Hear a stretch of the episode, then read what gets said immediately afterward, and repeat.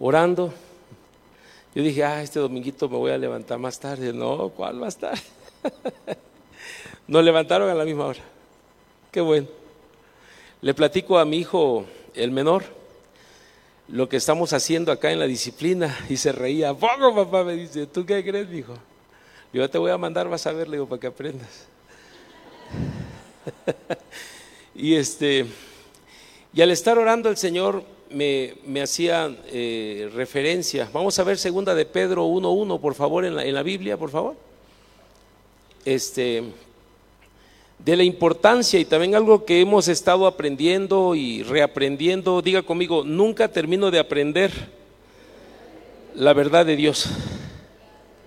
Nunca, nunca, nunca. ¿Sí? Tú puedes, eh, por eso la bendita palabra que está en nuestras manos es la verdad. Y aunque hayamos pasado una vez y otra vez y otra vez en el mismo pasaje, siempre el Señor nos va hablando. Pero quiero hacer énfasis aquí, diga conmigo, una fe, al final, lea conmigo acá, una fe igualmente preciosa que la nuestra. Aquí el apóstol Pedro está hablando como un siervo de Jesucristo a los que han alcanzado por la justicia de nuestro Dios y Salvador Jesucristo una fe. ¿Por qué tenemos una fe preciosa? Porque la alcanzamos, porque Dios nos las regaló. Amén. Así diga conmigo, yo ya la tengo. ¿Sí? Yo no tengo que pedir al Señor que me dé lo que ya me dio.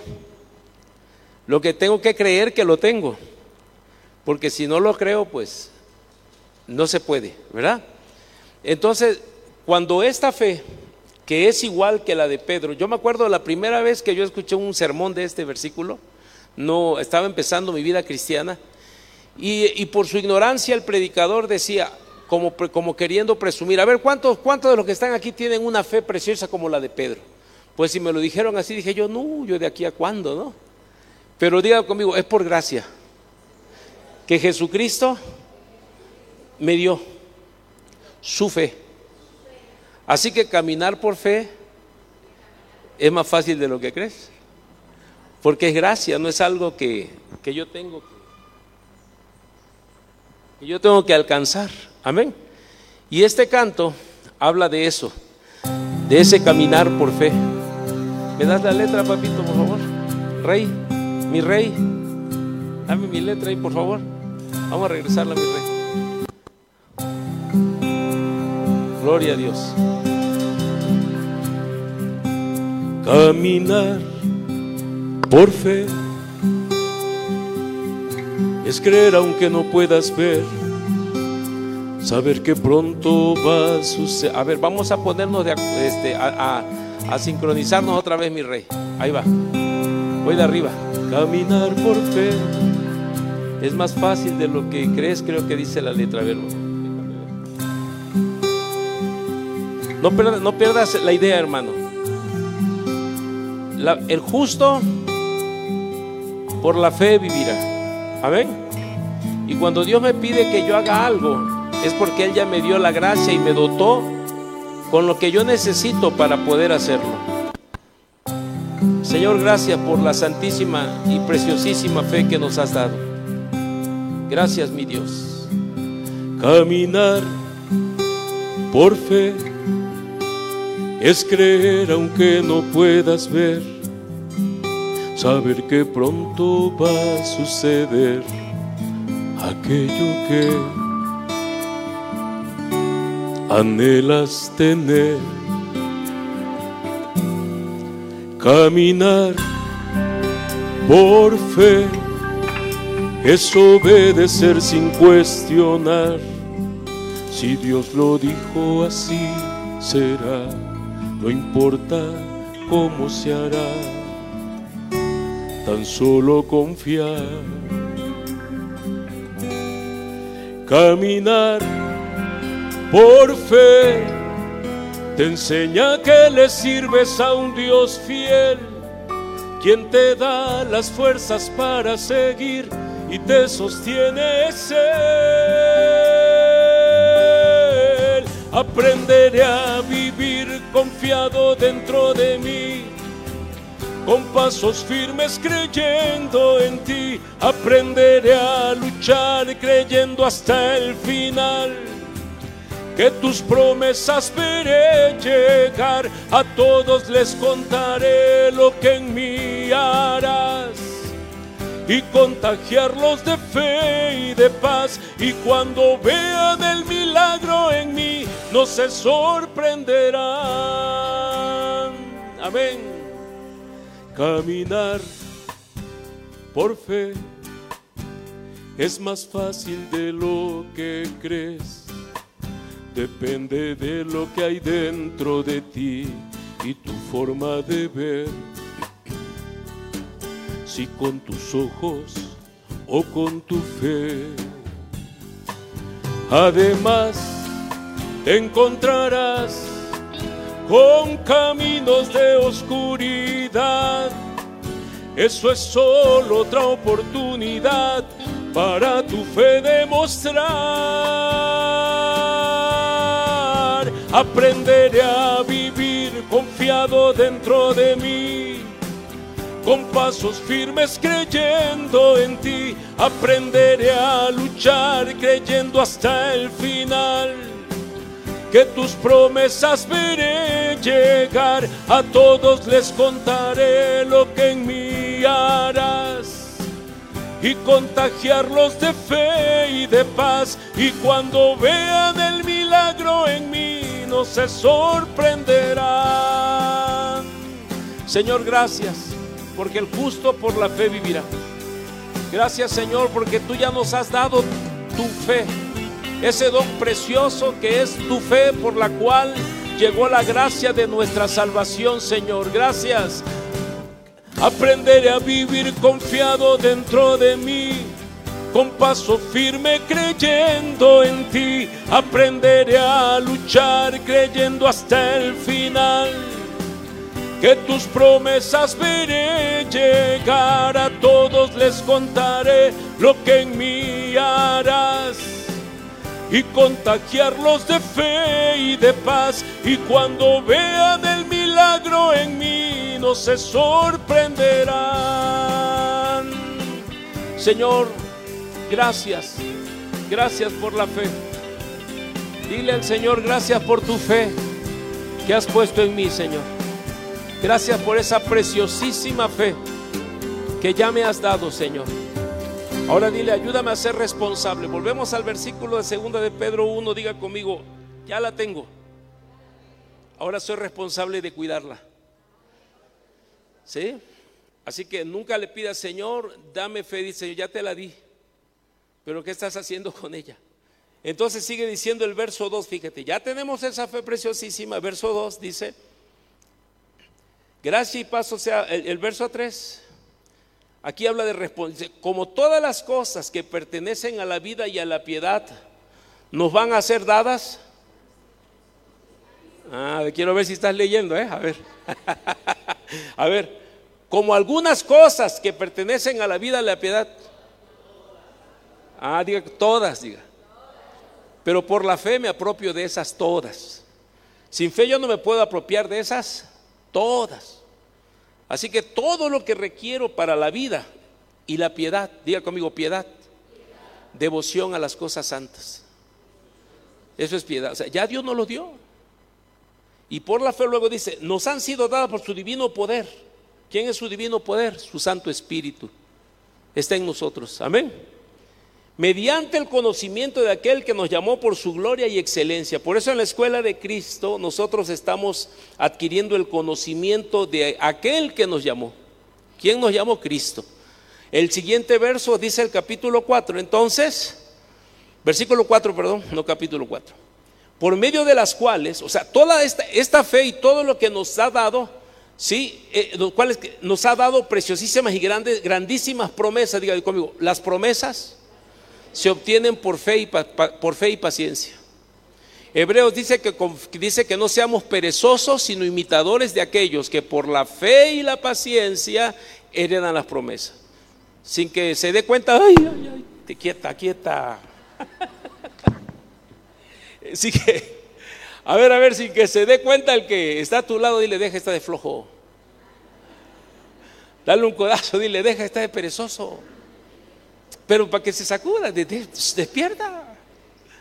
Hermano, debemos de dejar la pereza. Dice, dice que las promesas ya dice, dice que ah, por medio de las cuales la fe, todas esas preciosas y grandísimas promesas, para que por ellas lleguemos a ser participantes de la naturaleza. Diga conmigo, yo soy Cristo. Ah, no te, ni yo te lo creo. A ver, la fe te tiene que hacer que ya no vivo yo, vive Cristo. Amén. Sí, amén, amén, amén. Pero a la cosa es que vamos a. Bueno, ahí la dejo porque si no voy a predicar. Yo nada más estoy preparando el segundo canto. Dice, habiendo huido de la corrupción que hay en el mundo a causa de las concupiscencias. Diga conmigo, concupiscencias. Son los deseos. Pero con ganas de aprender, son los deseos desordenados e ilegítimos que mi vieja naturaleza tiene. Y esa miserable vive en mí. ¿Ok? Dentro de ti está habitando tu nueva y vieja naturaleza. Y, la única manera de huir de la corrupción, de esa concupiscencia, es porque tú y yo nos apropiemos de, por la fe, esas promesas que ya Dios nos dio. Pero si tú y yo no somos responsables en edificar esa vida de fe, el viejo hombre se levanta, los deseos desordenados y legítimos que el mundo nos provoca, y tristemente, como dice el apóstol Pedro también en otra porción, como el perro vuelve a su vómito y el cerdo lavado a batirse, se vuelve a caer. Por eso somos responsables, hermano de edificar esa santísima fe. Entonces, ¿qué tengo que hacer? Verso 5. ¿Qué tengo que hacer para entonces yo, diga conmigo, tengo la garantía de no caer jamás si yo edifico mi vida de fe? ¿De no caer cuándo? Jamás. Dice, vosotros también poniendo toda diligencia, por esto mismo, añadita vuestra fe. A la fe no se le puede decir, añadita virtud, diga virtud, buena conducta. Cuando la fe de Dios está en ti, esa fe a través de tu conciencia te está diciendo, hey, eso no. ¿Cierto o falso? Hey, ahí no. Y entonces, ahora, a la, a la buena conducta le tengo que agregar, pero no conocimiento informativo, sino un conocimiento revelado de una persona, de Cristo. Porque la vida eterna es que le conozcamos y la única manera de conocerlo es en su presencia. Dice el Salmo 24 que hay una generación de los que buscan tu rostro. Esos que buscan su rostro, la Biblia dice que son las puertas eternas que se levantan para que entre el Rey de Gloria. Amén. Entonces dice, buscad, eh, eh, ok, toda generación de los... Ah, gracias, gracias. Hoy estás bien efectivo, mi rey. ¿eh? Regrésame, por favor. Regrésame donde andaba.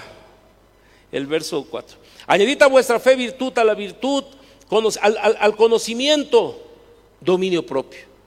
Al dominio propio, paciencia. A la paciencia, piedad. A la piedad, afecto fraternal. Y al afecto fraternal, amor.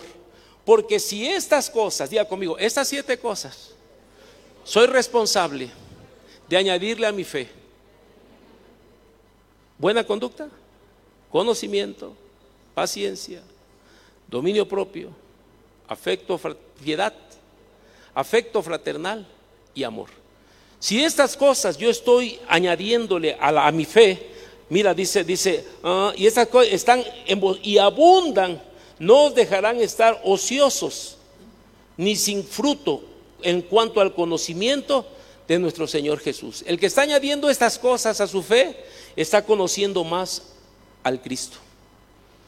Y al conocer al Cristo, pues entonces sabes cómo es Él y cómo Él quiere vivir a través de ti.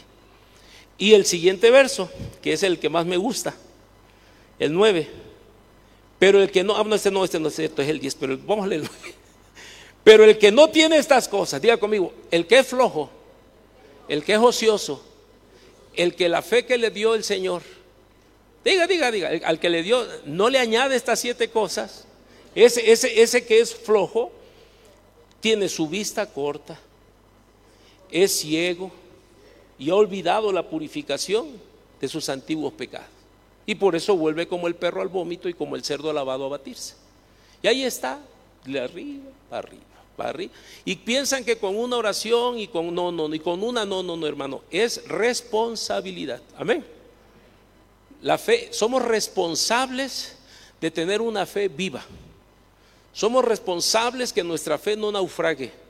Somos responsables que nuestra fe no, no fenezca sino nuestra fe tiene que ir manifestando de gloria en gloria, de triunfo en triunfo, de poder y poder. Ok, ha olvidado la purificación de sus antiguos pecados.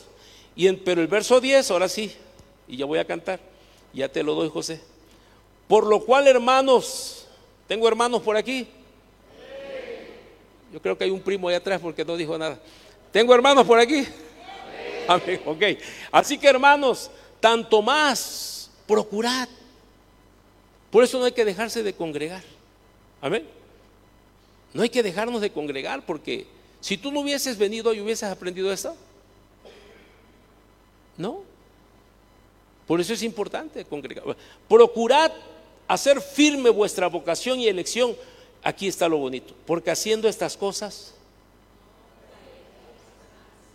¿por qué cae el cristiano entonces? Por flojo, por perezoso por irresponsable, por no alimentar su vida de fe. Amén. Y Dios te va a llevar, por eso entonces, caminar por fe es más fácil de lo que crees. ¿Sí? ¿Cómo anda su fe? ¿Ya se fueron? Ya me voy pues. Estamos pensando. ¿Cómo está tu vida de fe? Así que es, es por fe, para fe y por fe. Amén. Gracias Señor. Gracias Señor, porque hay promesas de estar firmes en ti. De fe en fe, de gloria en gloria. Oye, ese, ese fraude, ese, ese, ese mentira, ese playback. Vamos a cantarla sin música, a ver. De fe en fe, de gloria en gloria, voy caminando en victoria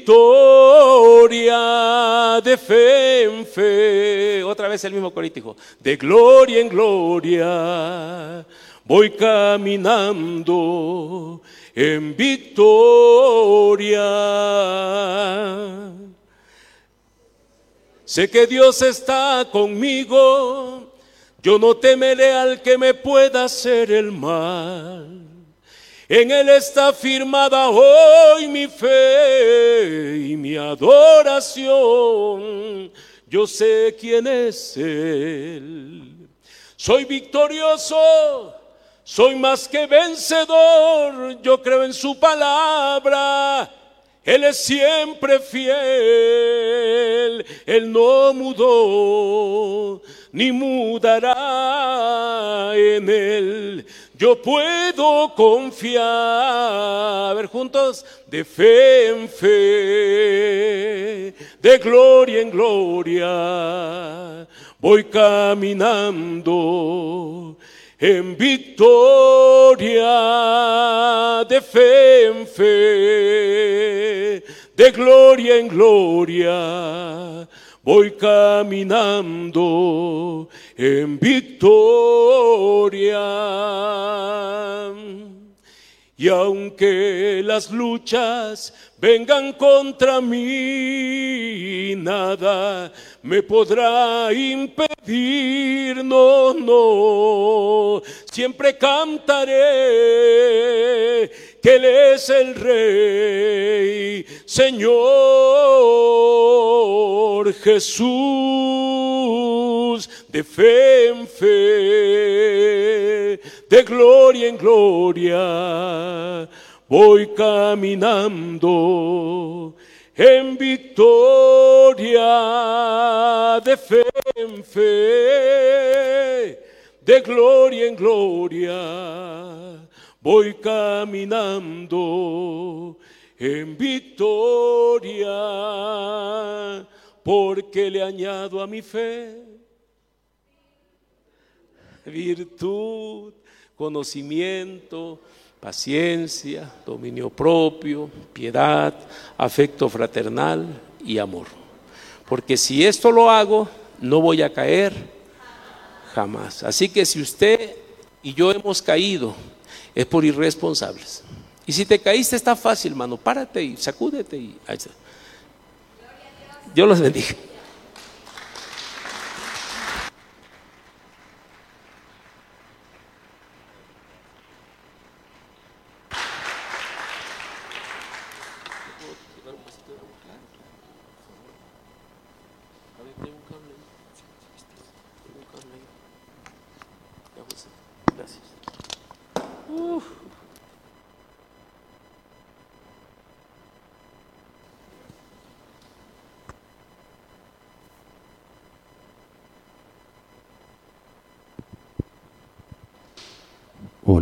Aleluya.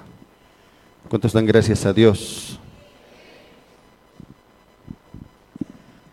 Gloria a Dios, amén. Es verdad, realmente, si nosotros estamos en la situación en la que nos encontramos y nosotros reconocemos de que me falta, estoy, no sé, apagado, confundido, etcétera, etcétera, Realmente nadie nunca va a tener la culpa, solo nosotros. Porque Dios quiere avivar nuestro corazón. Amén. Dios quiere fortalecernos. Dios quiere utilizarnos. Dios quiere eh, alcanzar a otros a través de nuestras vidas. Sin embargo, muchas veces nosotros nos enfriamos y es por nosotros mismos, queridos hermanos. El Espíritu Santo siempre va a estar convenciéndonos, nos va a llamar, nos va a levantar, nos va a eh, mover el corazón y, siempre Él, ¿no? Siempre Él nos llama para que vayamos a su presencia otra vez, nos apartemos y después obedezcamos. Amén. ¿Cuántos dicen amén? ¿Cuántos saben de que hay que obedecer? Porque ya también a veces pensamos, ¿no? De que, ay, necesito la escuela otra vez, necesito ir, necesito otra vez apartarme. Está muy bien todo eso. Sin embargo, después de esto viene la obediencia y yo tengo que obedecer, tengo que hacer lo que Dios me dice. Ya conocemos el camino. Amén. Dile al que está a tu lado, ya conoces el camino, ya sabes cómo hay que hacer. Pablo le dijo a Timoteo, te ruego que avives el don de Dios que está en ti. Amén. Avives ese fuego del don de Dios. Él no dice, voy a orar para que Dios te avive, eh, voy a orar para que Dios haga algo, porque a veces creemos de que, Dios, ¿por qué no me avivas? Dios, ¿por qué no, no me levanto? Dios, sigo así, Señor, ayúdame. y tú ya sabes el camino. Solamente hay que estar en la presencia de Dios, permanecer en la presencia de Dios, buscar a Dios, permanecer en su palabra y después actuar, después obedecer, después hacer lo que Dios dice. Amén. Y realmente vamos a llegar a un punto, queridos hermanos, donde vamos a ser vasijas de bendición, de restauración, donde Dios va a hacer su obra a través de nuestras vidas. Dios no quiere que seamos buenos cristianos solamente, Dios quiere utilizarnos para su gloria. Amén. Sus planes son muy altos, los caminos de Dios son muy altos. Nosotros pensamos, nosotros mismos a veces creemos de que el propósito es que yo sea un buen cristiano. No, Dios quiere quiere eh, eh, atraernos a Él, que le obedezcamos y Dios nos va a revelar realmente el propósito que nosotros o que Dios ha planificado para cada uno de nosotros. Y yo le digo, Dios, Dios puede utilizar a cualquiera en este lugar para su gloria de una manera grande. Solo lo único que Dios está buscando es alguien que permanezca en Él y que le obedezca. Amén. Que esté en su presencia. ¿Cuántos dicen amén? Quiero ir a la palabra con usted, querido hermano, en Lucas capítulo 10, verso 25. Lucas capítulo 10, verso 25.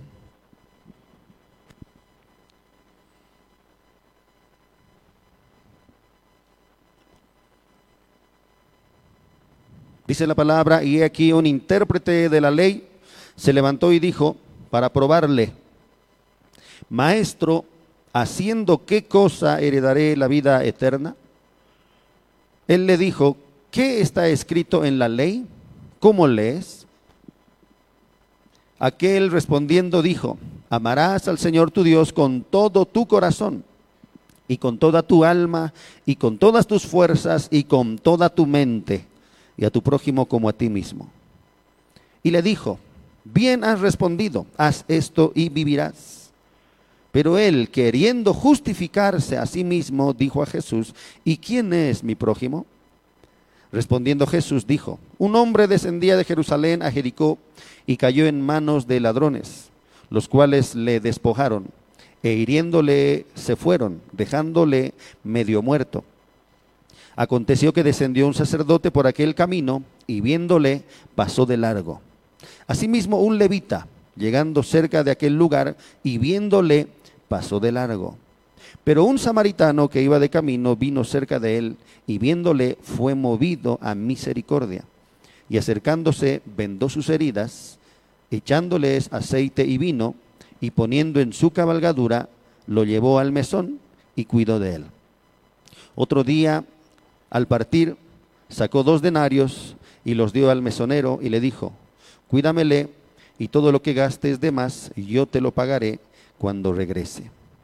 ¿Quién pues de estos tres te parece que fue el prójimo del que cayó en manos de los ladrones?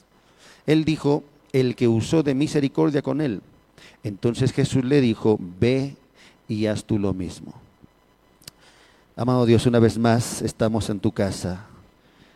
Nos humillamos delante de ti, oh Dios, para que una vez más tu palabra pueda entrar a nuestro corazón. Te pedimos en esta hora, oh Dios, que tú puedas hablarnos una vez más. Que tu gracia pueda descender sobre todos nosotros, oh Dios, porque nuestra mente no puede entender.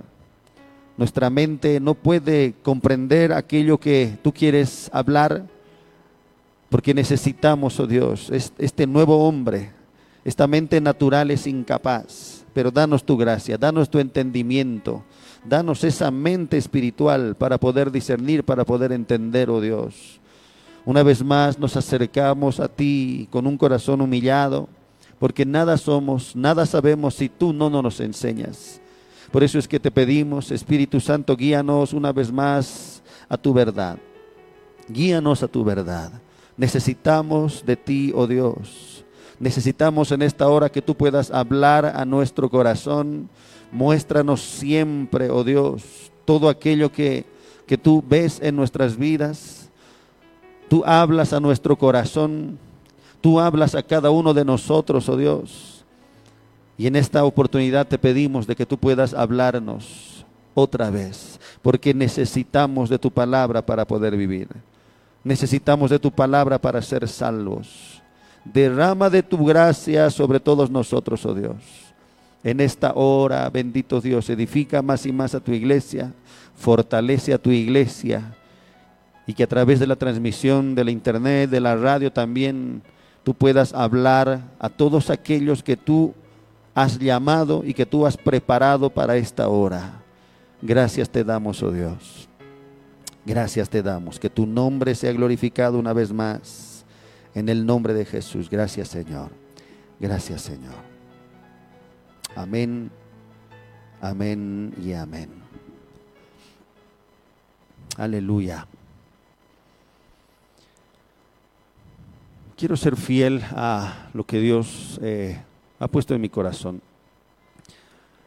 ya que a veces uno tiene algún, alguna manera de, de entender las cosas, de ser guiado, ya sea por su mentalidad, por su corazón, o porque simplemente eh, hemos aprendido a hacer algo. Sin embargo, el Espíritu siempre tiene una palabra para cada uno de nosotros. Amén. El Espíritu siempre sabe el lugar él, examina nuestras vidas en todo momento. Amén. No importa cuánto tiempo estemos en el Evangelio, no importa eh, si, si ya estamos un buen tiempo, si ya conocemos a Dios, si ya estamos en sus caminos, el Espíritu siempre va a tener una palabra, queridos hermanos, para purificarnos, para santificarnos. Amén. ¿Cuántos saben que, que el Espíritu quiere santificar más y más a su iglesia? Amén. Por lo tanto, siempre eh, eh, la palabra que el Espíritu o que Dios mismo nos da es una palabra para que nosotros podamos examinar nuestro corazón.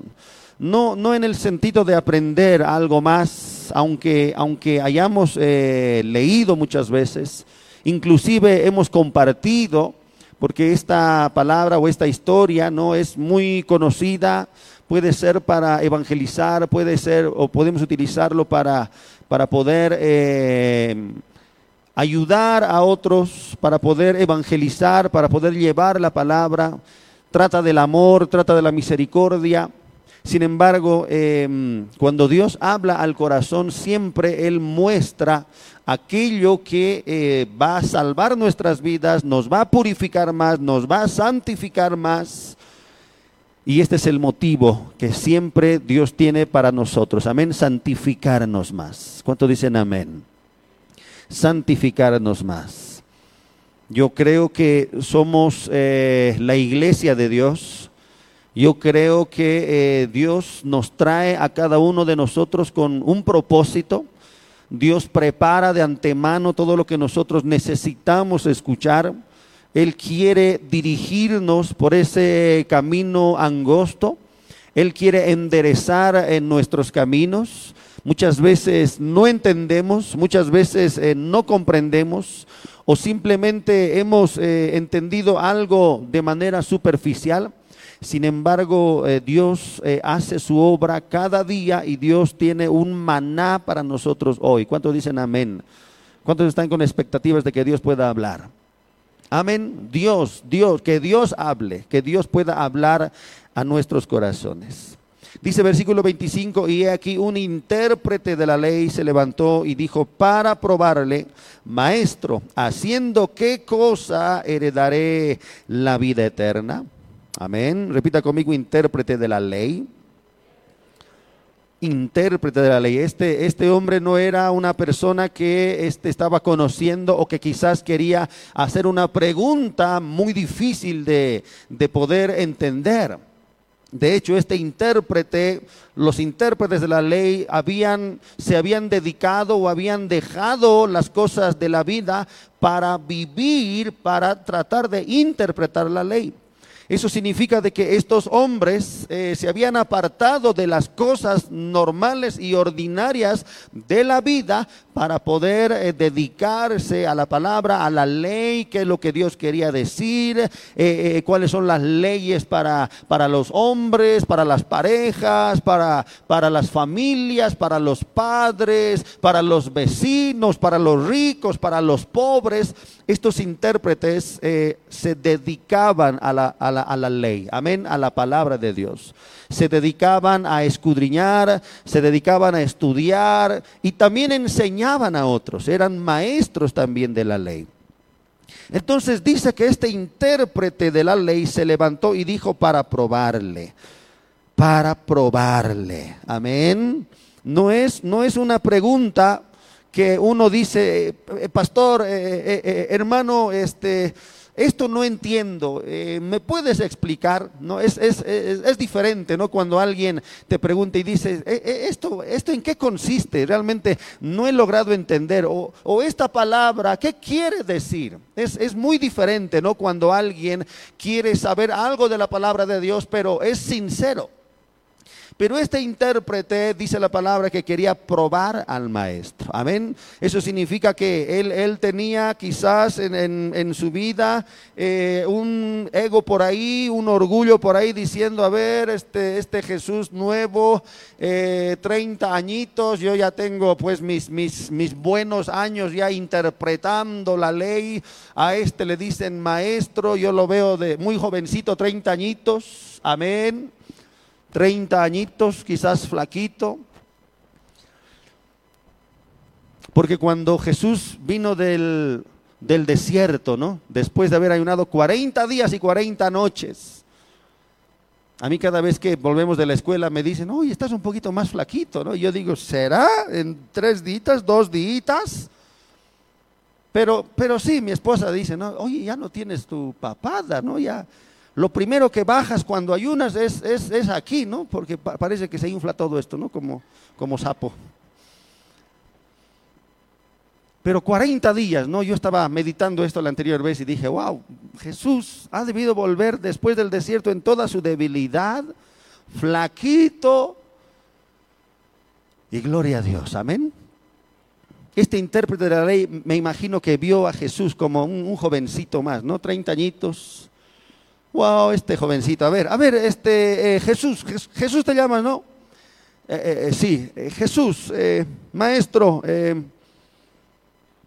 quisiera preguntarte algo. Y a veces hay que tener cuidado con esas preguntas, ¿no? Porque no sabemos de quién viene. Puede ser de uno que busca genuinamente una respuesta o puede ser de alguien que quiere examinar, que quiere probar tu conocimiento, que quiere probar quizás si tú sabes o no sabes, o quizás tiene el propósito de enseñarte, ¿no? y de, y de quizás decir, ah, pero es que así dice la palabra, ¿no? Tantas veces hemos discutido al final de cuentas con personas que defienden algún tipo de doctrina, algún tipo de eh, enseñanza, ¿no? De que eh, a veces lanzan sus preguntas y dicen, ¿no? Eh, ¿Y, y, qué, qué usted piensa de esto? ¿Qué usted piensa? Muchas veces hemos, hemos tenido esto al invitar a pastores, por ejemplo, a la, a la escuela, ¿no? ¿Y qué usted piensa eh, este, acerca de, las mujeres? ¿Pueden enseñar? ¿Y qué, usted piensa este, acerca del Espíritu Santo? ¿Y qué usted piensa acerca del sábado, acerca del domingo? ¿no? Y no son, no son personas que quieren de alguna manera eh, eh, quizás salir de, de, la duda, ¿no? sino quieren probarte. Quieren, quieren ver tu, manera de pensar. Amén. Quieren examinar, quieren, quieren ver si, si realmente sabes o no sabes. Por eso es que Pablo dice, no, no, no pierdan su tiempo tratando, eh, eh, no, no, pierdan su tiempo en, en, discusiones, en palabrerías. ¿Por qué? Porque eso siempre va a conducir al mal. Y a veces yo digo, sí, hermanito, no sé, a ver, a ver, venga, le invitamos, vamos a buscar a Dios. Pero ¿qué usted piensa? Eh, a ver, vamos a buscar a Dios, dejemos que Dios hable, dejemos, dejemos de, quizás eh, eh, em, dejar que diferentes doctrinas puedan, puedan impedir que nosotros busquemos a Dios con todo nuestro corazón. Pero a veces es así. Este intérprete de la ley se levantó y dijo, para probarle, maestro, ¿haciendo qué cosa heredaré la vida eterna? Amén. ¿Qué haré? ¿Qué haré? Yo creo que más allá de, que este intérprete de la ley no tenía quizás eh, o quería probar el conocimiento de Dios, más allá de, querer examinar o de querer eh, saber si Jesús, el maestro de ese tiempo, sabía lo que él sabía, más allá de eso yo creo de que eh, este intérprete de la ley quería asegurar lo que él creía, quería este, apoyarse en algo más para él, él estar seguro y él, está, y, él, y él decir, sí, está bien, yo también pienso de la misma manera que tú. Sí, estoy de acuerdo. Porque yo también, ¿no? Porque yo, porque yo hago esto, porque yo hago lo otro. Haciendo qué cosa heredaré la vida eterna. Yo sé que eh, el pensamiento de este intérprete tenía mucho en el cual él quería apoyarse, mucha experiencia, él quería eh, apoyar a su estilo de vida, pero ¿cuántos saben de que cuando Jesús habla no pierde el tiempo? Él siempre va a ir directo al grano. Amén. Él no va a decir, ah, qué bueno, oh, oh, hombre, qué bien. ¿Cómo conoces? ¡Wow! Qué, qué, ¡Qué excelente! Él le dijo, ¿qué está escrito en la ley? ¿Cómo lees? ¿Haciendo qué cosa heredaré la vida eterna? Repita conmigo, vida eterna. Este intérprete no quería eh, hablar acerca de, qué, tengo que hacer para estar bien económicamente, qué tengo que hacer para, tener eh, una buena familia, para, que con mi esposa sirvamos a Dios, para que mis hijos sirvan a Dios. Siempre había esta pregunta en todos aquellos que sabían la ley. ¿Qué tenemos que hacer realmente para heredar la vida eterna? Todos tienen ese enfoque, todos tienen esa, esa pregunta, ¿qué tengo que, qué tengo que hacer? ¿Por qué, ¿Por qué camino tengo que ir? ¿Cómo tengo que vivir? Y Jesús le dice algo muy interesante. Él, él no le dice, eh, eh, es, que, es que tienes que creer, es que, es que estás seguro, eh, solamente tienes que, que declarar de que eres salvo, ¿no? Jesús automáticamente le dice, sabes, quiero dirigirte a la palabra. Quiero dirigirte a que la palabra tiene la respuesta. ¿Has leído la palabra? Amén. ¿Qué tengo que hacer para heredar la vida eterna? ¿Has, abierto tu Biblia? ¿Abres la Biblia? ¿Cómo lees? ¿Cómo entiendes? ¿Cuánto dicen amén? Hay algunos que dicen, no, no, yo, yo me voy con él porque, porque Dios, eh, pienso, no pienso que Él ama a todos. Él no va a permitir, Él es amor. ¿Cómo Dios va a mandar al infierno?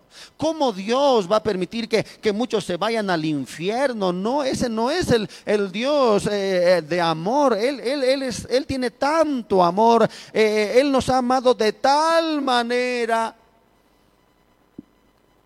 Por eso es que Jesús habla con tanta sabiduría y dice, la respuesta está en la palabra. Amén. No, no está en tu corazón, no está en lo que sientes, no está en lo que tú piensas. No es lo que tú crees, simplemente por, por, por eh, creer desde el fondo de tu corazón, ¿no? Porque a veces algunos dicen, es que yo sé, yo, yo sé que eh, estoy bien, yo, yo sé, algo me dice. Querido hermano, aprende a apoyarte en lo que la palabra dice y no en lo que tú dices.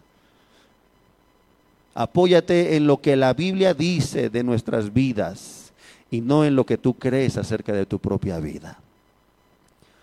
Si algo va a examinarnos siempre y va a acertar a cómo estamos delante de Dios, es la palabra de Dios. ¿Cuánto dicen amén? No es tu amigo, no es tu esposo, no es tu esposa, ¿no?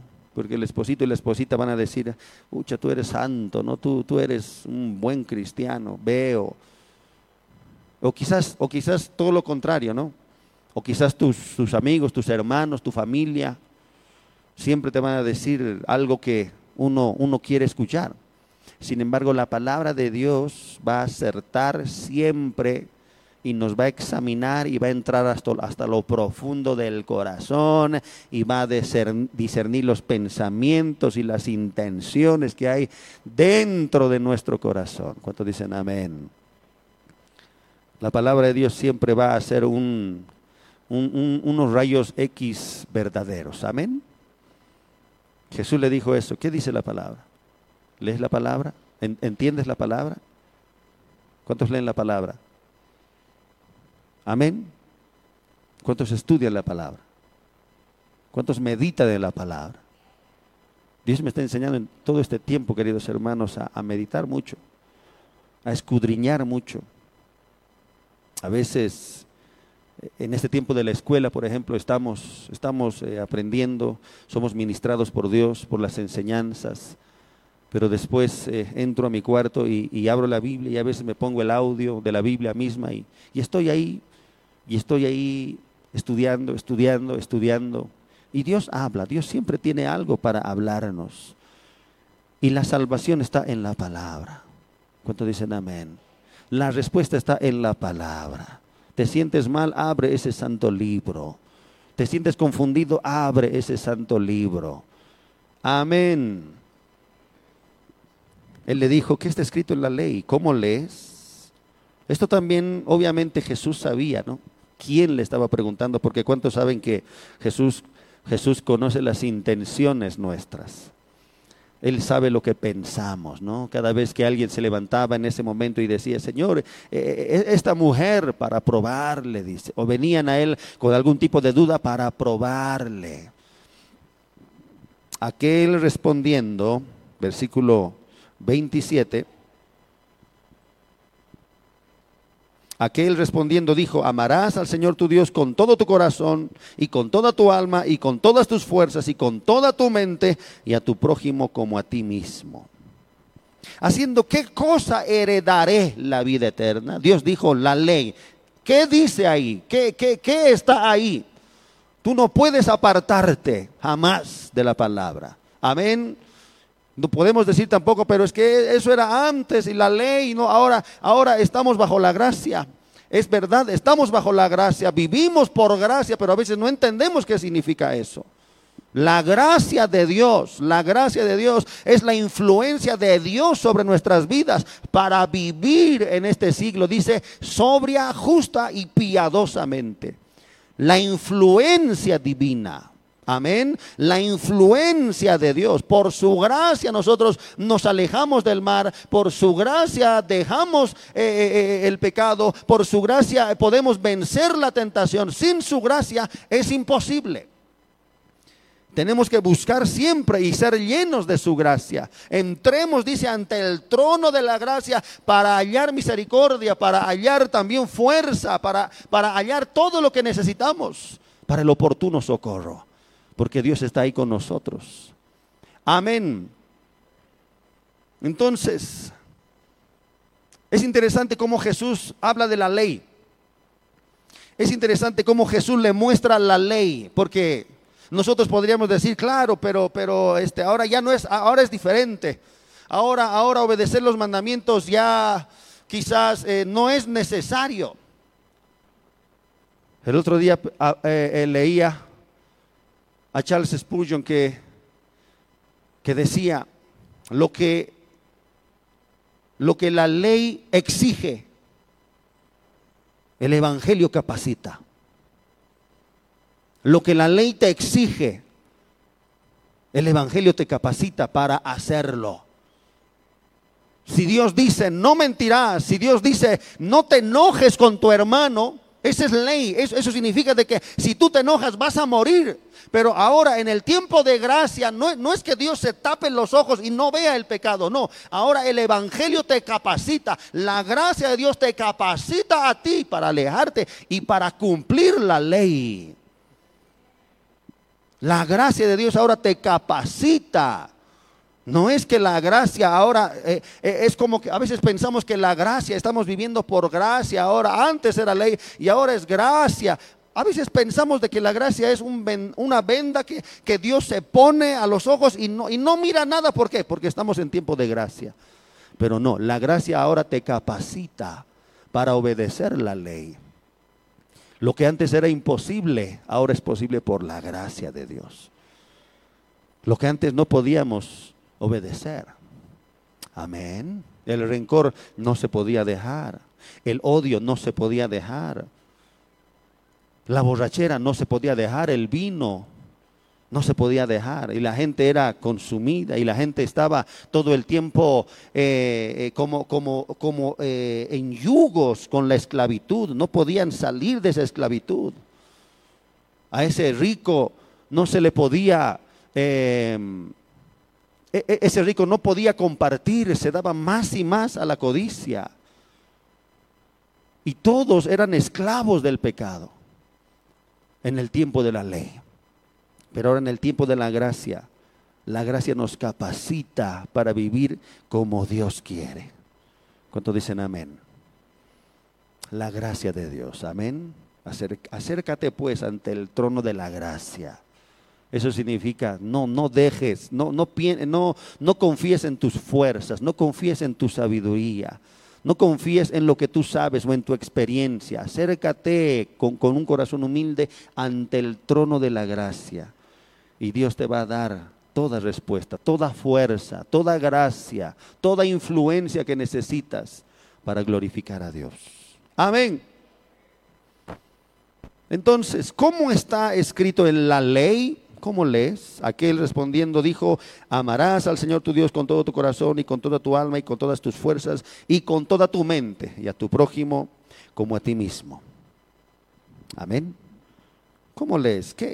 En otras palabras, Jesús le estaba diciendo, tú, tú sabes, a ver, dime, ve al grano. ¿Qué, qué, tú, ¿Qué tú has examinado? Tú eres un hombre que ha examinado la palabra. ¿Qué entiendes? Porque sí, hay un camino a la vida eterna, pero ¿cómo la lees? ¿Cómo la interpretas? Y este le dijo, sí, eh, bueno, en primer lugar hay que amar a Dios la ley se resume en, estos dos. No es una lista larga, Solamente es, es dos mandamientos, es algo simple que yo tengo que entender. Amar a Dios con todo el corazón, con toda tu alma, con todas tus fuerzas, con toda tu mente y a tu prójimo como a ti mismo. Amén. De hecho Jesús dijo, ¿no?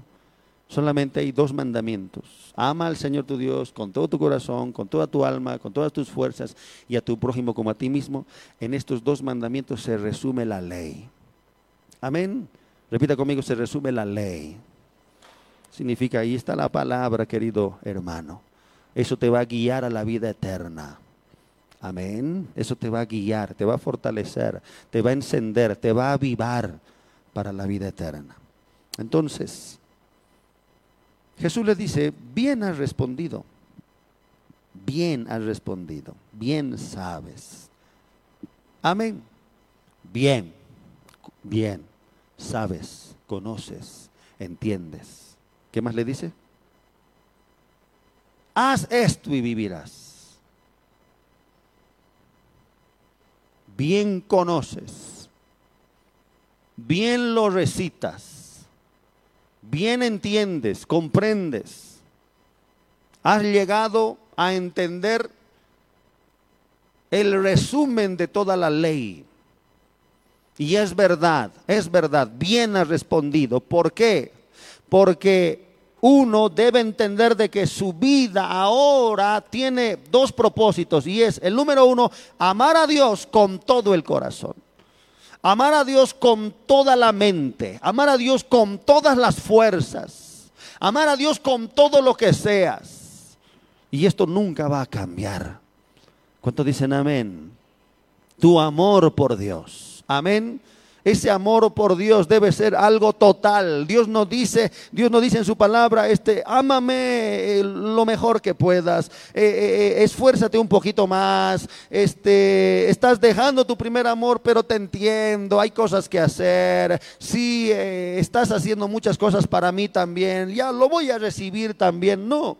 Dios siempre ha apuntado a nuestro amor por Él. Si nuestro amor es, genuino, Dios va a estar contento. Pero si nuestro amor está decayendo por Él, aunque hagamos muchas cosas, Dios va a decirnos otra vez, hey, hey, hey, vuelve, vuelve, yo soy primero, yo soy el más importante, yo soy más importante que tus hijos, yo soy más importante que tu familia, que tu esposo, que tu esposa, que tu trabajo, yo soy el todo.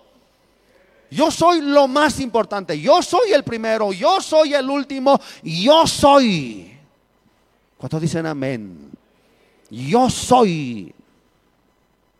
Algo que me gusta de Dios es que Él, él, no, va, él no va a tratar de ir por algunos lugares eh, tratando de, quizás eh, eh, aceptar algo que, él, que Él nos ha pedido siempre. Él, él siempre se va a mantener en su línea y en su ley.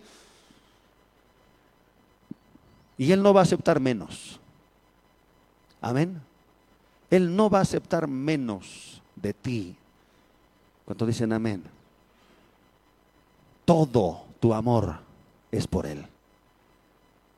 Pero, pero, pero pastora, este, y mis hijos, yo también tengo que amar a mis hijos. Ámalos, ámalos con todas tus fuerzas. Con todo lo que te queda de tus fuerzas. ¿Cuánto dicen amén?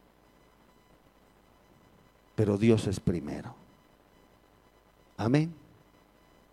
Dios es primero. Pero mi nietito, Dios es primero. Alguna vez alguna hermana me, me, dijo, pastor, es que también las cosas cambian, tenemos hijos y, y cuando tenemos hijos, este, bueno, ya, ya no podemos eh, estar en la iglesia, ya no podemos levantarnos porque ya nos acostamos tarde, este hijo no, no me deja dormir. Y yo le dije simplemente, bueno, haz lo que tú piensas hacer, pero Dios dice que le amemos con todas las fuerzas. Dios dice que nuestro amor no puede cambiar por nada ni por nadie. Amén ni por, ni por el ministerio, ni por las cosas, ni por eh, eh, eh, un sueño, ni por algo que yo quiera tener. No, nada puede disminuir el amor que nosotros le debemos a Él. Repita conmigo, le debemos a Él. Amén. Nuestro amor por Él, Dios, Dios cada vez nos, nos, tiene que decir, es todo, es todo, no es, no es la mayor parte, no es, no es eh, eh, el, el, mayor porcentaje, el 51%, el 60%, no, el 70%, Señor, no, el 80%, ya, ya, ya estoy, no, 90%, no, 100%. Eso es todo, eso, eso es con todo tu corazón. Si de alguien te vas a enamorar es solo de él para siempre. Pero ¿y de mi esposa, pastor? El producto de tu amor con Dios te va a dar amor y te va a hacer enamorar más y más de, de tu, de tu parejita. ¿Cuántos dicen amén? Siempre que uno vuelve de, de, los retiros, siempre, ¿no? Mi esposita, mis hijitos, ¿no? Y, y eso es algo genuino, ¿no? Y no es que, no es que eh, olvidamos eso, pero siempre que estás bien con Dios, vas a estar bien con tu familia. Si amas a Dios con todo tu corazón, vas a amar también a, a tu familia bien como se debe, a tus hijos como se debe, a tu esposa, a tu esposo como se debe, en la regla, como Dios manda. Amén. No, es que no, no, no pasa nada ya. Es que no, no, ya, ya no veo nada. Busca a Dios. Ama a Dios. Ama a Dios con todo tu corazón, con toda tu alma, con todas tus fuerzas, con toda tu mente. Y a tu prójimo como a ti mismo. Y a tu prójimo. Repita conmigo, y a tu prójimo como a ti mismo. Bien, haz esto y vivirás. Hazlo hazlo. Sabes, pero ahora practica. Esto, era, esto era algo ofensivo, ¿no? Como que tú lo sabes bien, pero ahora, ahora dedícate a hacerlo, ¿no? Es como que, es como que alguien te dice, esto, esto está bien, sí, está bien, lo sabes bien, pero otra cosa es llevarlo a la práctica. Amén. ¿Cuántos saben que hay que amar a Dios con todo el corazón? Levante su mano. ¿Cuántos saben? Sí, porque la palabra lo dice. Amén. Pero Jesús dice, muy bien, bien, has entendido bien, pero ahora hazlo. Y esto era algo ofensivo para, para el maestro, para el intérprete de la ley. Entonces, mire, mire la respuesta. Versículo 29. Pero él, queriendo justificarse a sí mismo, dijo a Jesús, ¿y quién es mi prójimo? Queriendo justificarse. Amén queriendo justificarse a sí mismo, dijo a Jesús, ¿y quién es mi prójimo? Yo creo que eh, este, este intérprete de la ley no tenía cosas quizás que tenía que arreglar cuentas con su familia, con su esposa, con sus hijos. Yo pienso de que él, para justificarse, ¿no? Para justificarse, yo pienso que él estaba esperando una respuesta de Jesús diciéndole, ¿quién es mi prójimo? Bueno, tu prójimo es pues aquel que, que, piensa como tú, este, aquel eh, de tu familia, eh, tus papás, este, tus amigos, eh, tus hijos, tus hermanos, y tienes que amarles como a ti mismo. Tu amor para ellos debe ser como tu amor para ti mismo buscando en ellos lo que buscarían lo que buscarías para ti mismo, haciendo por ellos lo que harías para ti mismo. Y yo creo que el intérprete de la ley, porque dice para justificarse, él tenía un apoyo, él, él, sabía de que él estaba cumpliendo de alguna manera este mandamiento, pero era de acuerdo a lo que él pensaba. Amén. De acuerdo a lo que uno piensa, de acuerdo a lo que uno cree que está haciendo bien así como muchos de nosotros. Así como muchos que Dios va a hablar en esta hora. Amén. Queriendo justificarse. Yo creo que el, intérprete decía, Señor, pero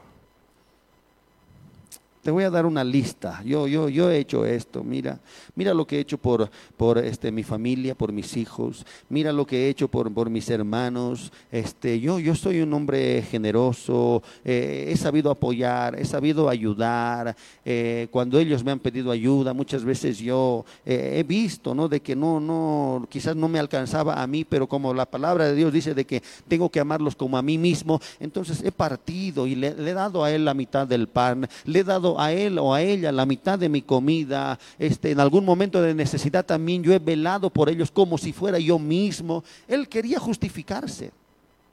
Él quería hablar a Jesús quizás porque estaba orgulloso, porque él, él, él sabía también el estilo de vida que él estaba llevando. No era hipócrita. Él, él no creo que haya ido donde Jesús de una manera hipócrita, sabiendo de que todo está mal en su hogar.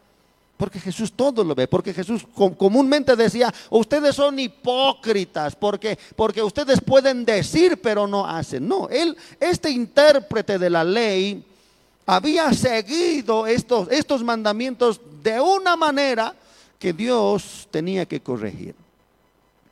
Amén. Y Dios tiene que corregir. Dile al que está a tu lado, Dios tiene que corregir. Tiene que corregir. Porque podemos saber mucho, queridos hermanos. Podemos entender mucho, pero Dios tiene que corregir. Amén. Dios tiene que alinear. Porque tiene que ver con la vida eterna. Tiene que ver con que este es el buen camino. Tiene que ver con el camino angosto, con la obediencia, queriendo justificarse. Yo creo que nosotros también, de alguna manera, nos apoyamos en aquellas cosas que hemos hecho por, por los nuestros, por los hijos. En la iglesia hay muchos buenos padres. Amén. Hay muchos buenos padres, buenas madres que se esfuerzan. Se esfuerzan por los hijos, se esfuerzan por dejarles siempre eh, un buen futuro, aunque sea, aunque sea darles todo lo que ellos necesitan en la etapa de crecimiento. Amén. ¿Cuántos saben que hay que pagar el colegio? Hay que pagar la comida, hay que pagar eh, eh, el, uniforme cada día. Amén. ¿Cuántos padres saben eso? El hijo no te va a pedir comida un- una vez al mes, te va a pedir cada día. Te va a pedir tres veces al día, algunos cuatro. A veces mi hijo me dice, pero tengo más hambre. Pero ya has comido. Pero es que me entra, dice. Es que me sigue entrando, dice. Yo, yo le doy, ¡ting! le doy. Espere pues. Y suficiente le digo. Está bien, ¿cómo vas a comer más que yo? Él quiere comer más que yo.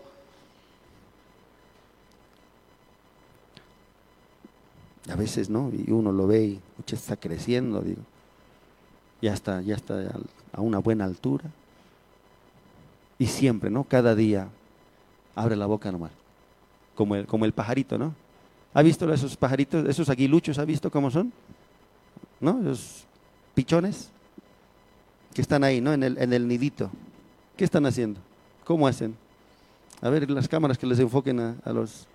¿Cómo hacen los, los pichones para pedir alimento? Haga, pues haga, haga. No, no, no diga, haga. Así está, ¿no? Y ahí el, la madre, eh, hace la madre, pues. Y así son los hijos, ¿sí o no? Abre la boca nomás como pichones. Y el buen padre se esfuerza, el buen padre siempre se preocupa, amén. El mal padre se va a olvidar, pero el buen padre se preocupa. El mal padre va a abandonar, pero el buen padre va a estar, va a estar ahí velando siempre por, por el alimento, por su vestido, por, por su colegio, por todo lo que es necesario. Amén. Qué mal padre, qué, padre va a dar a- eh, piedras si su hijo le, le pide pan. No. Sin embargo, sin embargo, eh, creo que Dios tiene que alinear, porque hay buenos padres, hay buenas madres, hay buenos hermanos, hay, hay, buenos hijos. Amén. ¿Qué, qué mal por los hijos que se olvidan de sus padres. Qué mal. Qué malo es eh, eh, ser ingratos, ¿no? Después de todo lo que el padre ha hecho por los hijos. Qué, qué ingratitud es, ¿no? chao, ahora, ahora ya, ya soy hombre, ya soy hombre este, adulto, ahora ya este, yo tengo mi vida, me voy a casar, mis hijos, pero, pero qué ingratitud. Siempre, siempre hablamos y siempre eh, a veces cuando me toca compartir con esto o en la radio, esto es algo que nunca debemos olvidar. Amén. nunca seas ingrato. Nunca, nunca te olvides de todo aquello que tus padres han hecho por ti. Y aunque tú digas, pero es que, es que también yo, yo, yo tengo mis cosas, yo tengo mis preocupaciones, no importa, no importa. Aún así creo que hay buenos hijos. Aún así creo que eh, Dios ha ido hablando siempre a nuestro corazón para que seamos buenas personas como padres, como hijos, como hermanos, compartiendo, partiendo el pan, amén, dando muchas veces de lo que quizás no nos sobra, pero quizás representa la mitad de lo que nosotros tenemos. Pero qué bueno es amar. ¿Cuántos dicen amén? Qué bueno es compartir. Amén. Sin embargo, Dios tiene que alinear.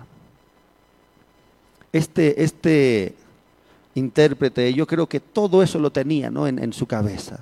Ahorita me va a preguntar, ¿no? Ahorita me va a preguntar eh, eh, quién es mi prójimo y ahorita me va a decir él, este, son pues los que están contigo, tu familia, y yo le voy a, ahorita le voy a decir todas las cosas buenas que he hecho queriendo justificarse a sí mismo. Amén. Queriendo quedar bien y queriendo hacer eh, entender de que él estaba en buen camino. Es como, es como eh, eh, ese, ese docto, ¿no? ese, ese hombre de la ley que, te mira con una sonrisa y te dice, oye, ¿y, ¿y, cómo voy a hacer para heredar la vida eterna? ¿no? Y, y, el, y, Jesús dice, bueno, tienes que hacer esto, esto. Ay, ¿y quién es mi prójimo?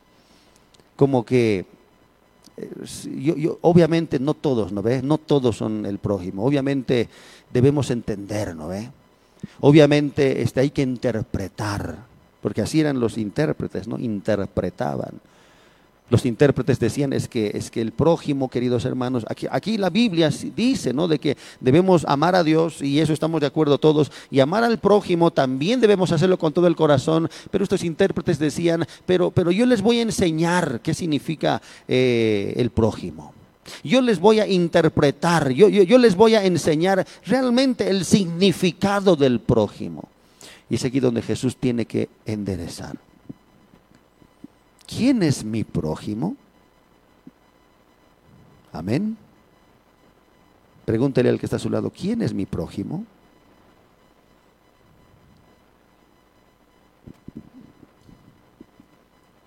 ¿Quién es mi prójimo? Respondiendo Jesús dijo, un hombre descendía de Jerusalén a Jericó y cayó en manos de ladrones, los cuales le despojaron e hiriéndole se fueron dejándole medio muerto. Aconteció que descendió un sacerdote por aquel camino y viéndole pasó de largo. Asimismo, un levita llegando cerca de aquel lugar y viéndole pasó de largo. Pero un samaritano que iba de camino vino cerca de él y viéndole fue movido a misericordia. Un samaritano. Cuando yo estudié un poco de estos samaritanos. Estos eran gente, muchos creen que eran peor que gentiles, porque eran gente mezclada. En un tiempo cuando Dios los castigó y Dios eh, dejó que reyes vinieran e invadieran al pueblo de Israel porque ellos se habían apartado eh, de la ley de Dios, ellos, ellos habían abandonado a Dios, ellos se habían ido por otros caminos, tenían la ley pero no querían obedecer la ley. Entonces Dios los entregaba mucho tiempo a sus enemigos, amén, y eran cautivos y salían de su tierra. Como extranjeros, vivían en otras tierras porque eran cautivos y ahí eran esclavos. Y Dios los castigaba de esa manera. Y en una de esas que Dios eh, lanza un castigo, Samaria queda despoblada. Y cuando Samaria queda despoblada, los, los, que habían venido y los que habían eh, tomado posesión y se habían llevado a los, a los eh, ciudadanos o a los, o a los hijos de Israel, queda despoblada y, el rey, y le dicen al rey, Samaria está despoblada, manda allá a, todos, empiezan a poblar Samaria y ahí es donde se empieza a llenar Samaria de muchos extranjeros. Entonces habían muchos extranjeros y habían unos pocos de Samaria que eran realmente la descendencia de Israel. Entonces es aquí donde eh, hay, algo, ¿no? Empieza a haber algo. Dice que los leones vienen al pueblo de Samaria y empiezan a, destruir a todos los que estaban en Samaria. Y, y, la gente dice, ¿qué está pasando? Creo que Dios es. Dios es que está mandando leones porque no saben la ley de Dios. Entonces le dicen al rey, sabes, este, aquí en Samaria todo está mal porque hay una ley en esta tierra. Y, esta gente que tú has enviado no sabe, estos extranjeros que tú has enviado no saben de la ley de esta tierra. Entonces eh, el rey dice, bueno, entonces manden un sacerdote y que les enseñen la ley. Y dice la palabra que los extranjeros aprendieron a temer a Dios. Amén, los que vivían en Samaria. Pero también dice de que tenían sus dioses, pero también temían a Dios. O aprendieron a temer a Dios. Honraban a sus dioses, pero también honraban al Dios de los cielos. ¿Por qué? Porque eran gente extranjera. Entonces de ahí nace Samaria como una, una ciudad donde había mucha gente mezclada y los, y los judíos decían, no, estos no son parte de nosotros, estos no son de, la genealogía de Abraham, eh, aquí hay gente mezclada, Dios ha dicho de que no podemos eh, juntarnos con los extranjeros y bueno, aquí eran muchos extranjeros y muchas familias habían nacido de estos extranjeros y tenían a Dios, pero también honraban a otros dioses. Amén, muchos samaritanos, mucha gente mezclada que había aprendido a honrar a Dios, pero que también tenían sus dioses. ¿Cuánto dicen amén? Entonces, este es el contexto de Samaria. Amén. Gente mezclada, gente que eh, los judíos decían, no, estos, estos, ¿qué, ¿Qué cosa buena hay en estos? Estos son mezclados, estos no saben nada, estos no saben el buen camino, estos ni siquiera son de la descendencia pura de, Abraham, estos se han metido con extranjeros, etcétera, etcétera. Pero Dios toca eh, y en su historia revela que uno de los samaritanos hizo algo muy importante. Amén. Para hacernos entender algo muy grande un samaritano, dice. Primero pasó qué? ¿Quién pasó primero? Un sacerdote, dice. Aconteció que descendió un sacerdote por aquel camino y viéndole pasó de largo. No solamente esto es una historia. Amén. No solamente esto es, ah, así ha pasado. Qué, qué bárbaro ese sacerdote. No. No solamente es una historia, sino también lo que hoy se ve y lo que hoy Dios ve. Porque hay muchos religiosos, muchos que dicen servir a Dios o sirven a Dios verdaderamente, pero pasan de largo. Amén. Pasan de largo. ¿Por qué? Porque no entienden el mandamiento, porque no comprenden, porque no se les ha sido revelado los ojos ellos dicen a al prójimo, sí, claro que sí, Señor, más bien gracias porque tú me has dado la gracia para ayudar a mi prójimo, a mi papá, a mi mamá, a mis hermanos, a mis hijos. Y, como que hay mucho, eh, mucho pueblo que se contenta con eso. Y Dios estaba diciendo, le estaba diciendo a este intérprete, yo te voy a enseñar algo más. Yo te voy a revelar algo más que tú no has entendido hasta ahora. Repita conmigo, no has entendido hasta ahora años y años se dedicaban a la palabra y no había entendido. Amén. Años y años podríamos estar mucho en las cosas de Dios, como este sacerdote, como este intérprete, como este levita. Yo creo que si este, e, e, este intérprete de la ley también hubiera pasado, hubiera hecho lo mismo, porque hay mucha información que recibimos, pero no entendemos el espíritu de la ley. No entendemos, quizás leemos la ley, pero no entendemos el espíritu de la ley. Amén. No entendemos lo que el espíritu quiere decirnos a nosotros. Ya interpretamos la palabra a nuestra manera. Hemos llegado a un punto donde creemos de que ya sabemos lo que Dios ha hablado y lo que Dios eh, en su palabra nos muestra, y ya lo entendemos, creemos que ya lo entendemos. Pero Dios le estaba diciendo a este intérprete, no, tú, tú no has entendido hasta ahora. Amén. Pasa un sacerdote, lo ve, dice, y pasa de largo. Asimismo un levita, llegando cerca de aquel lugar, viéndole, pasó de largo. Pero un samaritano, un samaritano. Usted sabe de que los judíos y los samaritanos no se llevaban bien, no se, no no se hablaban entre sí los, judíos tenían prohibido hablar con los samaritanos. Amén. Pero un samaritano viene, dice, que iba de camino, vino cerca de él y viéndole fue movido a misericordia. Un, un samaritano, un samaritano, que quizás era muy juzgado por el mismo pueblo judío. Amén. La misma eh, samaritana le dice a Jesús, ¿cómo tú siendo judíos hablas conmigo? No, esto no pasa porque ustedes, ustedes tienen un, concepto de nosotros, porque ustedes nos ven con otros ojos, porque ustedes dicen de nosotros que nosotros no somos hijos de Dios. Amén. Pero este samaritano, sacando el prejuicio y sacando muchas cosas que pueden ser ciertas y que eran ciertas, actúa de una manera. Este samaritano dice que pasa por ese lugar se acerca a él, le ve, es movido a misericordia y acercándose vendó sus heridas, eh, echándoles aceite y vino y poniéndole en su cabalgadura, lo llevó al mesón y cuidó de él. Fue movido a misericordia. Amén. Jesús le estaba diciendo a este intérprete de la ley, Jesús le estaba diciendo, mira cómo actuó el samaritano, mira cómo actuó este hombre que tú dices que es mezclado, que es impío, que es peor que, que, un gentil.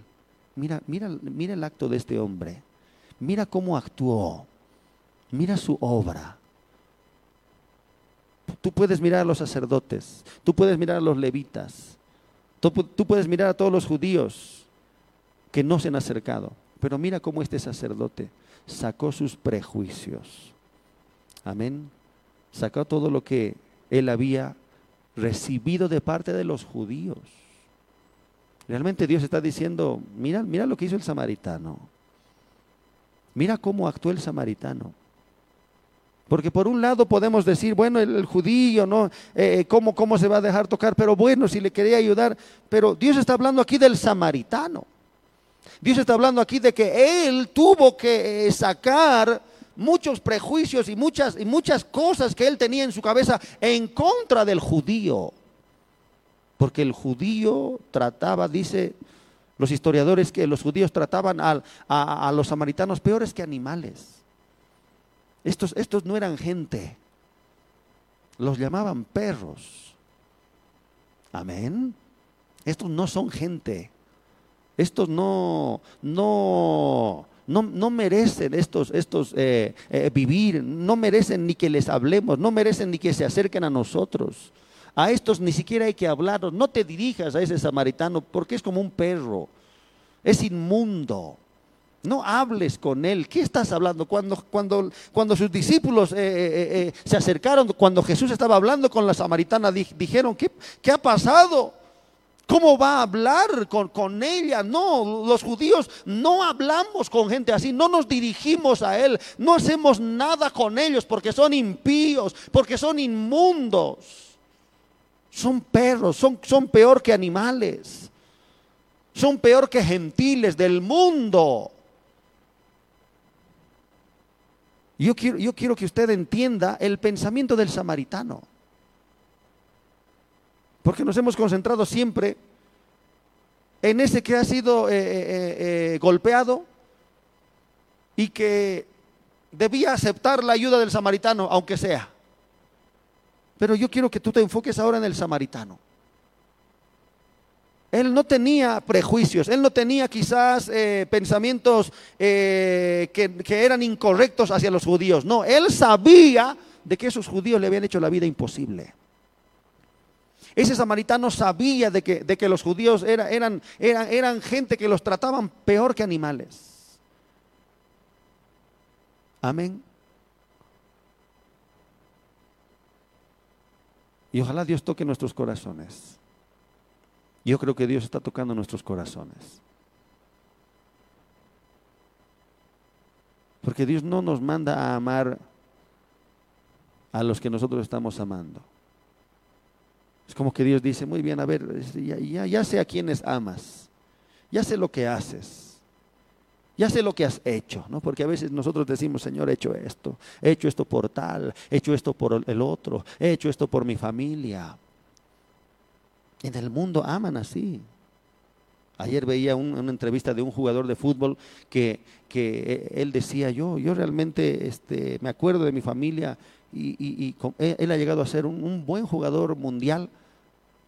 Y él decía, yo, yo me acuerdo de mi familia, yo soy muy agradecido, hay que ser muy agradecidos. Y yo les he dado casas a ellos. 14 casas he comprado para ellos. Para cada uno, para mis tíos, para, para mis hermanos, para mis primos, para mi papá, para mi mamá. Claro, era, era rico y él ha comprado eso. y está bien, es decir, hay que amarlos y hay que esforzarse. Y uno puede, puede venir delante de Dios con esto, ¿no? Señor, yo también he hecho esto, yo, mira mis obras, mira lo que he hecho, eh, mira mi desprendimiento, mira mi generosidad, mira mi sacrificio, mira, mira lo que yo he hecho por mi papá, por mis hijos, cuánto he trabajado por ellos, cuánto me he esforzado por ellos, cuánto, cuánto he dejado mis sueños inclusive por ellos, para que tengan una buena vida un día. Y es como que Dios dice, ya está bien, yo sé lo que has hecho, hablemos de lo que no has hecho. Hablemos de los que no estás amando y tienes que amarlo. Amén. Hablemos de aquel a quien no amas. ¿Quién es mi prójimo? Hablemos de aquel con el que no, no, te hablas hasta hoy.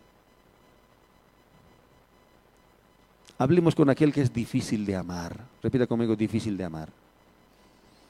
Ay, es que esta personita, pastor, eh, eh, hermano, es que esta personita ahí, no sé, lija es.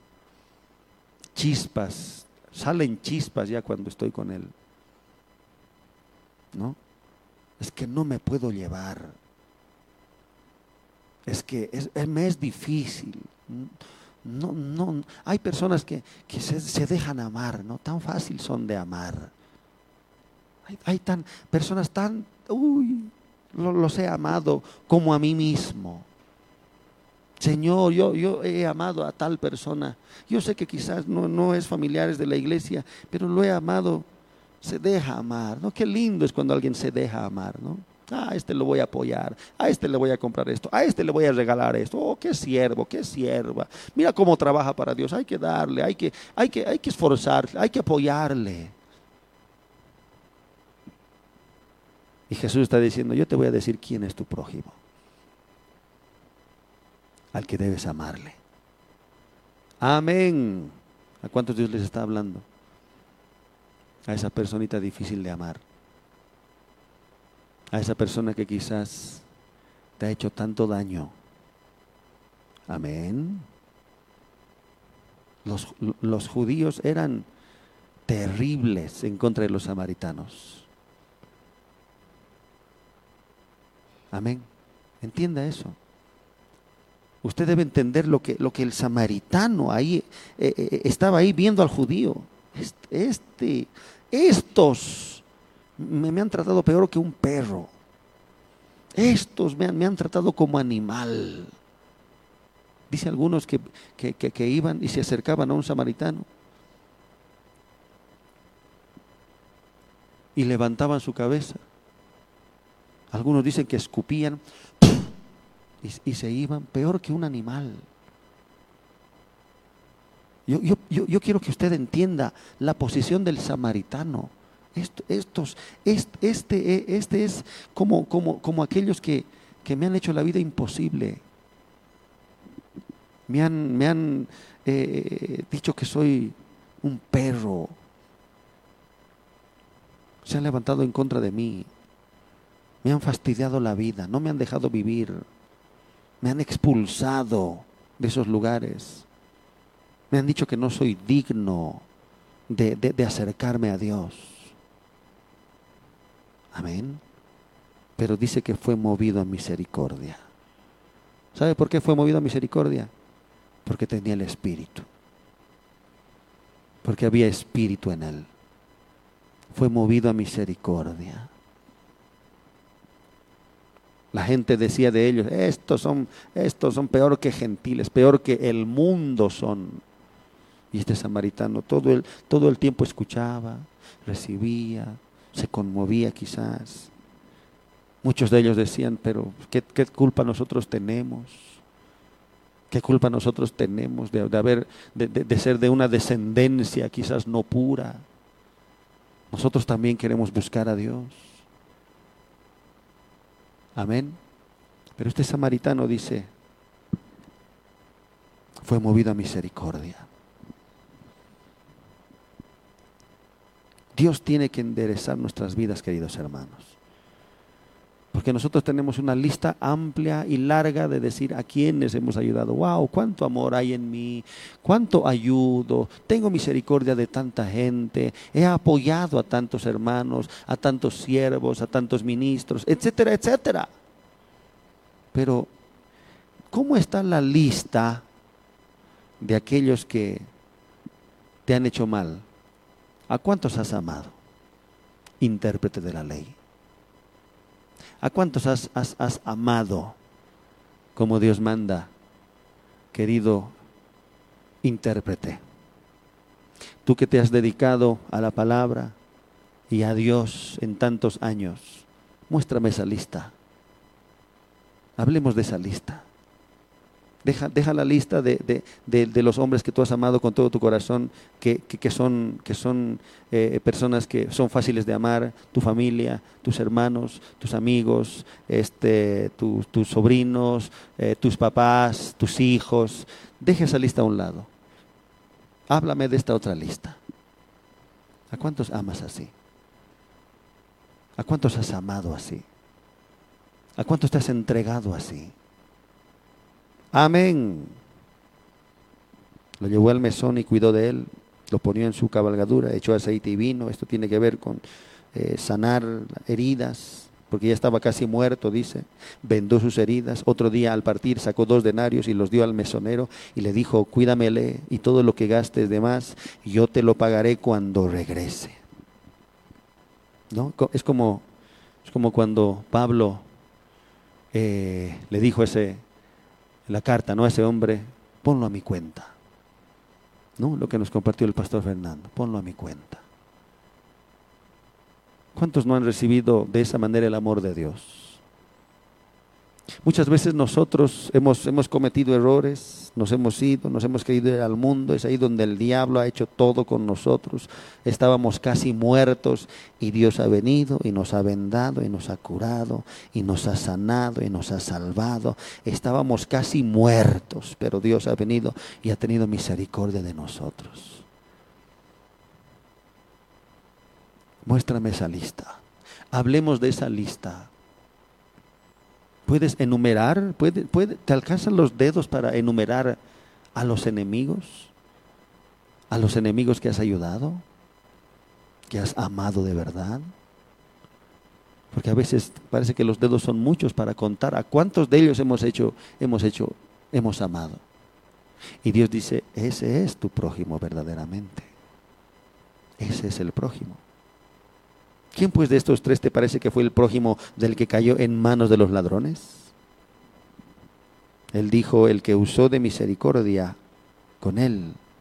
Entonces Jesús le dijo, ve y haz tú lo mismo. Repita conmigo, haz. Intérprete de la ley. Tantos años estás quizás creyendo que estás haciendo la voluntad de Dios. Pero la voluntad de Dios es que amas, que ames a tu prójimo como a ti mismo. Amén. Y aunque tú digas, pero este, este es como un judío hacia el samaritano, no importa. Este, este me ha hecho tanto daño. Este habla mal de mí. Y a veces, a veces nuestro trato, queridos hermanos, a otros es que ellos no son dignos. Y Dios dice, ve y hazlo, hazlo pronto. Ve y haz. Ve y haz. ¿Por qué? Porque no lo estás haciendo. Amén. Olvídate de la lista de los que amas a amigos, familia. Quítalos a ellos. ¿A cuántos judíos? Siendo tú samaritano, ¿a cuántos judíos has amado? Siendo tú un hombre al cual le han juzgado, le han apartado, le han hecho mal, le han tratado de lo peor, siendo tú samaritano, ¿a cuántos judíos has amado? ¿A cuántos judíos has salvado? ¿De cuántos judíos has tenido misericordia? Amén. Ve y haz lo mismo. Que Dios realmente pueda hacernos entender, hermanos, su palabra. Porque como este, como este eh, intérprete podíamos estar años y años creyendo que ya sabemos, creyendo de que ya hemos interpretado muy bien la palabra. Sin embargo, no estamos haciendo. Yo creo que cada uno tiene una lista muy corta de aquellos que ha amado verdaderamente. De esos prójimos que ha amado verdaderamente. Creo que tenemos una lista muy corta. Nos justificamos nosotros también. Decimos, Señor, es que yo también he hecho mucho bien. Yo, yo he ayudado a tal, a tal, a tal, a tal. Amén. ¿A cuántos judíos has dado tu mano? Samaritano. ¿A cuántos judíos has extendido tu mano? Póngase de pie, por favor.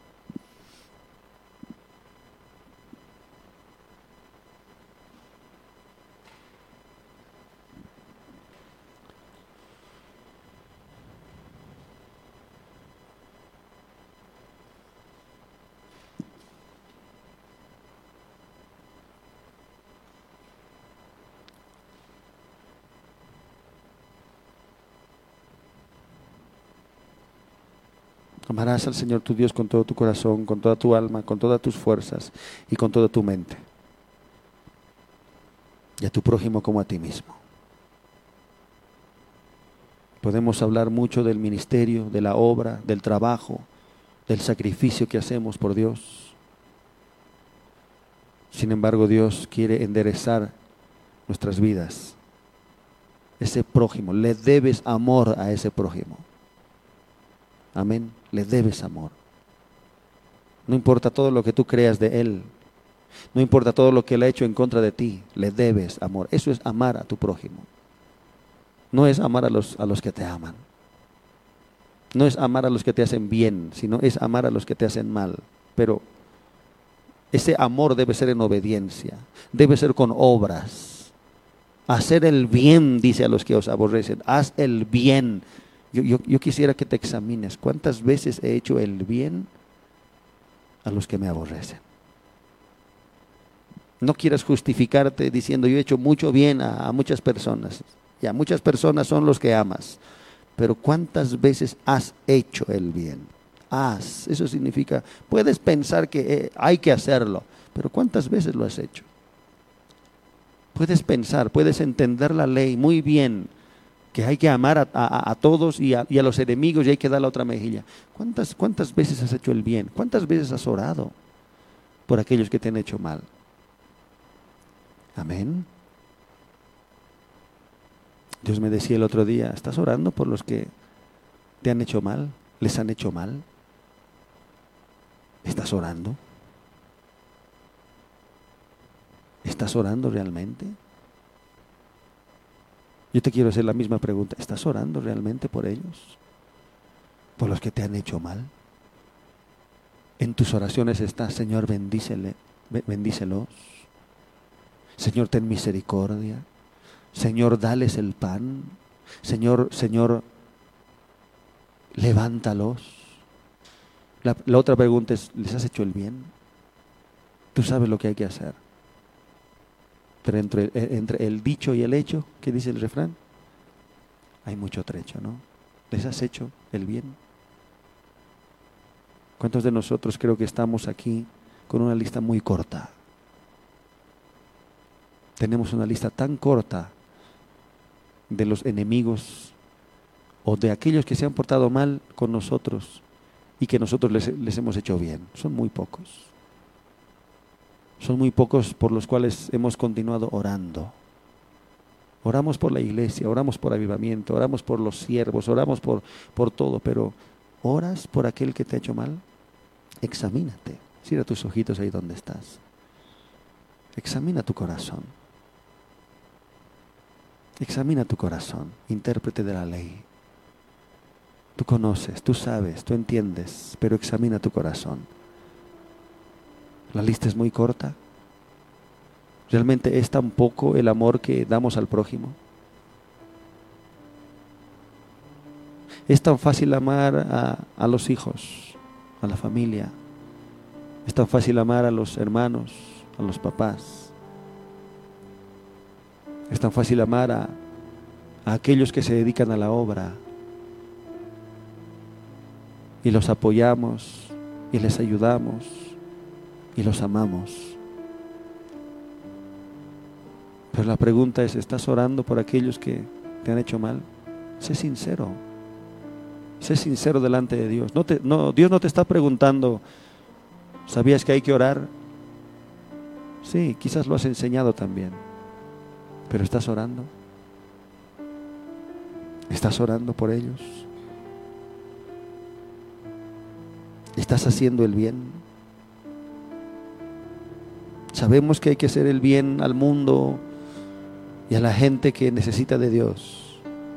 Nos preocupamos para que ellos puedan conocer a Cristo. Pero la iglesia siempre, siempre tiene enemigos en la religión.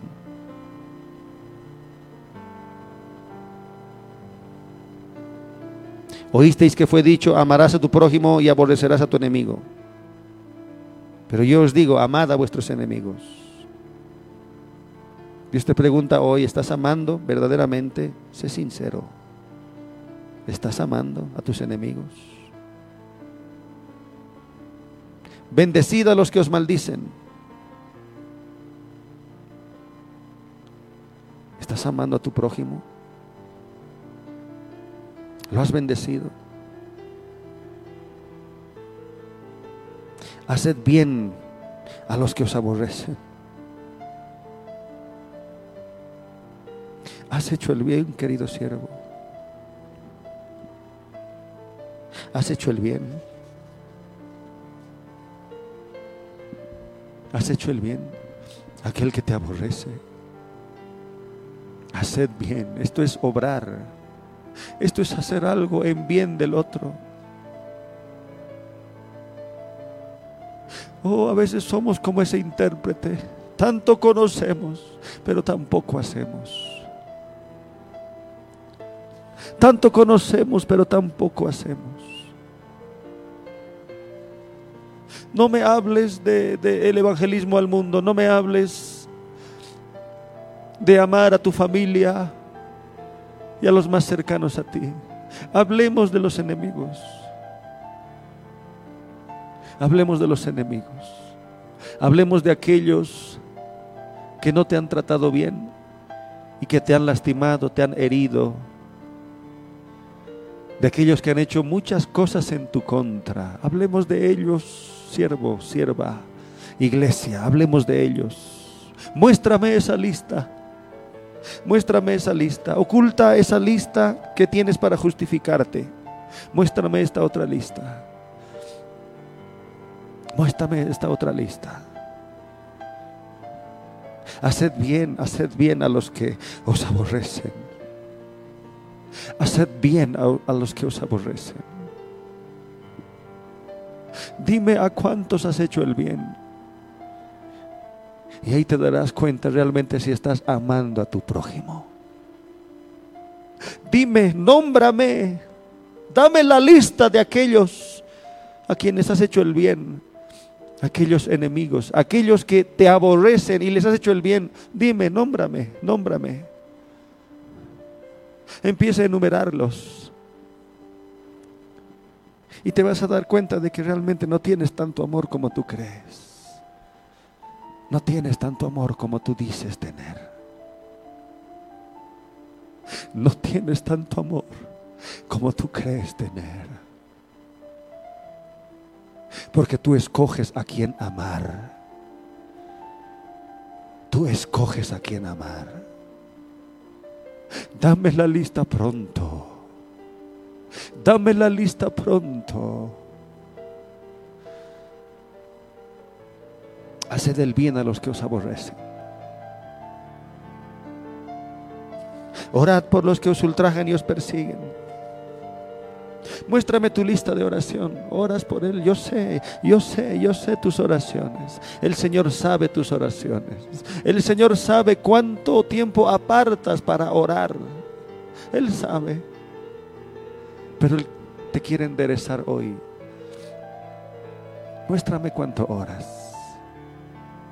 ¿Recuerdas tus oraciones por los que te ultrajan, por los que te persiguen, por aquellos que te han hecho daño? Dime cuánto oras.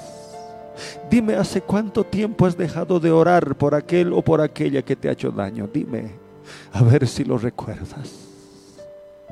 A ver si lo recuerdas.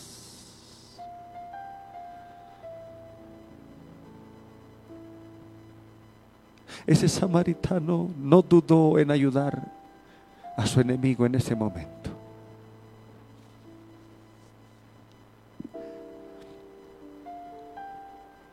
Ese samaritano lo hizo tan rápidamente.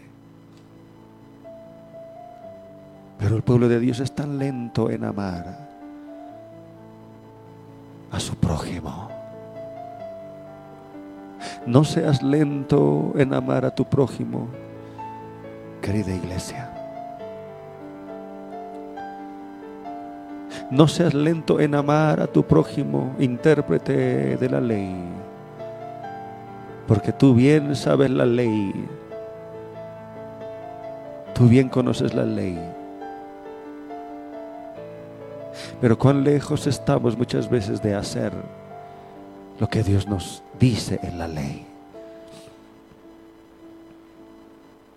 Oh Dios, oh Dios, oh Dios del cielo.